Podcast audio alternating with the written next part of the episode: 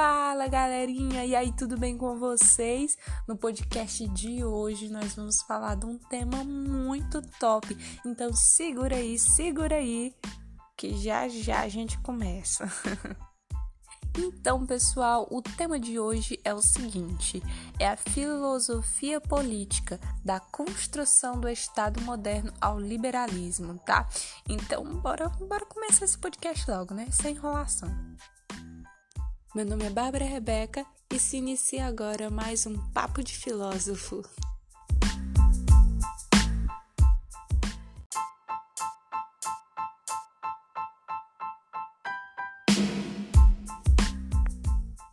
A filosofia política é a área de estudo da filosofia que se preocupa com as diversas questões políticas que emergem a partir do convívio social e da organização desse convívio em meio a uma agrupação humana.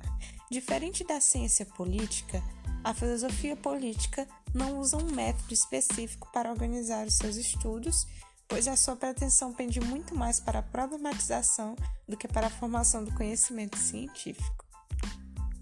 Então, pessoal, de acordo com as suas épocas, vários pensadores como Platão, Aristóteles, Maquiavel, os contratualistas, os iluministas e filósofos contemporâneos é, desenvolveram várias teorias que embrasaram e movimentaram a filosofia política.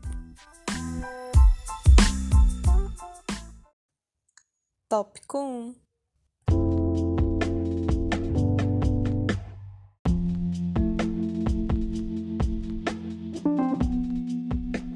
No nosso tópico 1, falaremos sobre Maquiavel e a autonomia da política.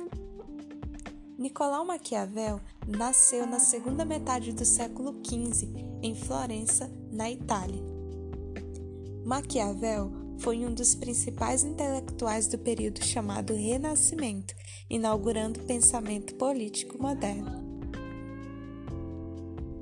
Maquiavel tratou principalmente sobre política na obra O Príncipe, descrevendo como o governante deveria agir e quais virtudes deveria ter a fim de se manter no poder e aumentar suas conquistas. Maquiavel produziu sua obra, O Príncipe, com vistas à questão da legitimidade e exercício do poder pelo governante, pelo príncipe. A legitimação do poder seria algo fundamental para a questão da conquista e preservação do Estado, cabendo ao bom rei ser dotado de virtude e fortuna, sabendo como bem articulá-las. A virtude dizia respeito às habilidades ou virtudes necessárias ao governante. Já a fortuna tratava-se da sorte, do acaso, da condição dada pelas circunstâncias da vida. Para Maquiavel, quando um príncipe deixa tudo por conta da sorte, ele se arruína logo que ela muda. Feliz é o príncipe que ajusta seu modo de proceder aos tempos, e é infeliz aquele cujo proceder não se ajusta aos tempos.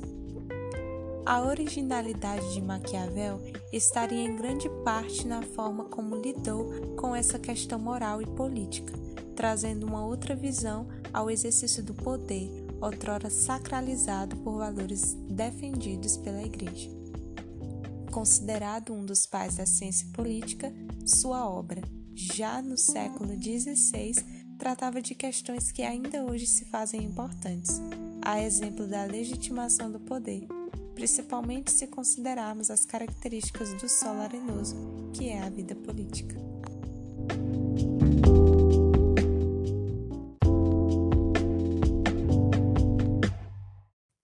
Tópico 2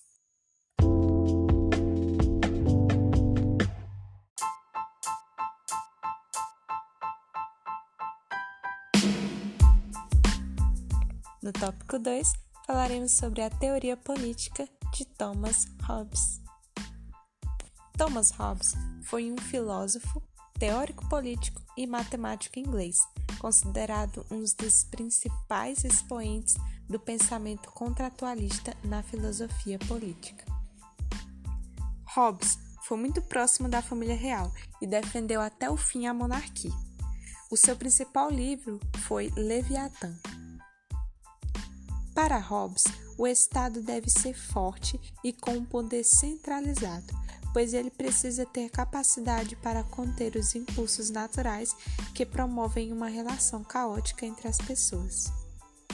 Em 1651, no seu exílio na França, o filósofo escreve e publica o livro Leviatã, no qual descreve a sua teoria contratualista e justnaturalista e defende a monarquia como regime político capaz de combater o Estado de natureza humana. Hobbes também partia do pressuposto de que houve um momento hipotético em que os seres humanos eram selvagens e viviam em seu estado natural. Para ele, esse momento era caótico, pois o ser humano é para Hobbes naturalmente inclinado para o mal. Tópico 3 Tópico 3 No tópico 3, falaremos sobre a teoria política de John Locke e o liberalismo. John Locke foi um filósofo inglês, um dos mais importantes filósofos do empirismo. Como representante do individualismo liberal, defendeu a monarquia constitucional e representativa, que foi a forma de governo estabelecida na Inglaterra depois da Revolução de 1688. John Locke defendia a liberdade intelectual e a tolerância. Foi precursor de muitas ideias liberais, que só floresceram durante o Iluminismo francês no século XVII. Locke criticou a teoria de direito divino dos reis, formulada pelo filósofo Thomas Hobbes. Para Locke, a sabedoria não reside no Estado, mas sim na população, afirmava que para assegurar um Estado de direito, os representantes do povo deveriam promulgar as leis e o rei ou o governo executá-las. John foi o primeiro a apresentar o princípio da divisão dos três poderes, segundo o qual o poder do Estado se divide entre instituições distintas: o poder legislativo, ou parlamento, o poder judiciário, ou o tribunal, e o poder executivo ou o governo. Uma das principais obras de John Locke foi Cartas sobre a Tolerância, dois tratados sobre o governo, Ensino acerca do entendimento humano e Pensamento sobre a educação.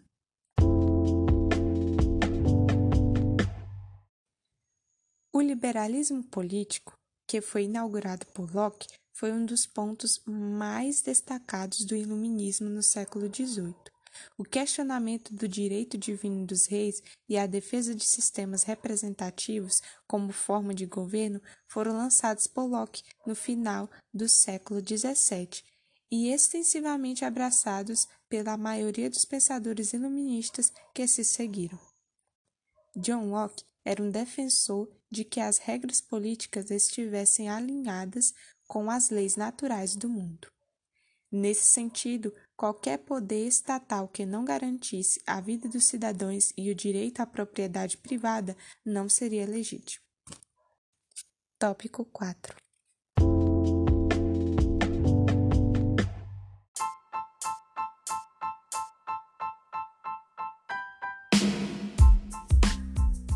No tópico 4, falaremos sobre Montesquieu e a autonomia dos poderes.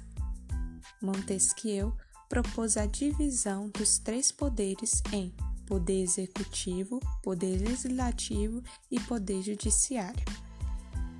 Mesmo propondo a divisão entre os poderes, Montesquieu aponta que cada um desses deveriam se equilibrar entre a autonomia e a intervenção dos demais poderes.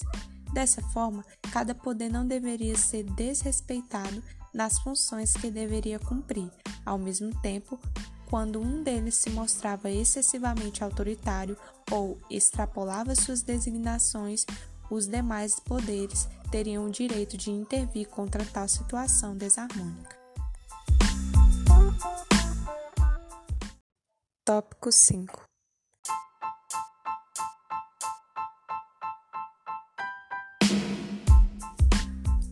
Russell afirmava que a liberdade natural do homem, seu bem-estar, a sua segurança seriam preservados através do contrato social. Para Russell, o homem nasceria bom, mas a sociedade o corromperia. Da mesma forma, o homem nasceria livre, mas por toda parte se encontraria acorrentado por fatores como sua própria vaidade, fruto da corrupção do coração. Esse pensador também acreditava que seria preciso instituir a justiça e a paz para submeter igualmente o poderoso e o fraco, buscando a concordância eterna entre as pessoas que viviam em sociedade.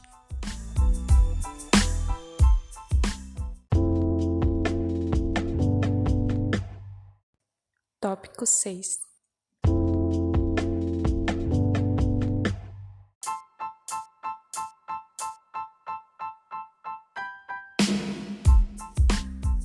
No tópico 6, falaremos sobre o liberalismo clássico, inglês e francês.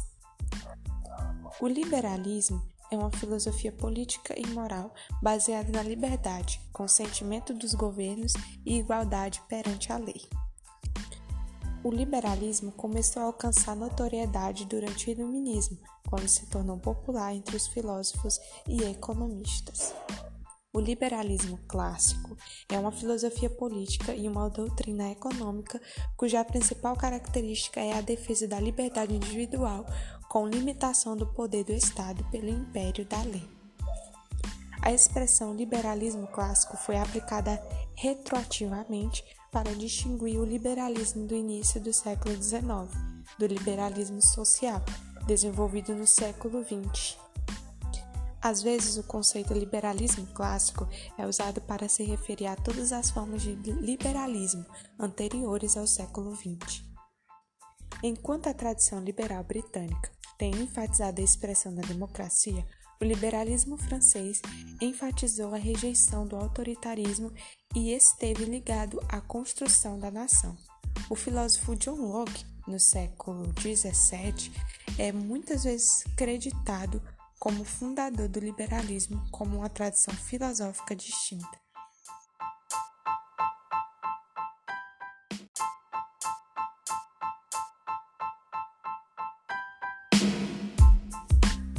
De maneira geral, a filosofia política é tida como uma vertente filosófica em que sua função abrange estudar questões que norteiam a convivência entre humanos e grupos de seres. O estudo fundamenta na prática questões que envolvem Estado, governo, iniciativa privada, justiça, liberdade, pluralismo e, claro, a política. E aí, pessoal, o que vocês acharam desse podcast? Espero que vocês tenham gostado muito. Eu amei fazer esse podcast.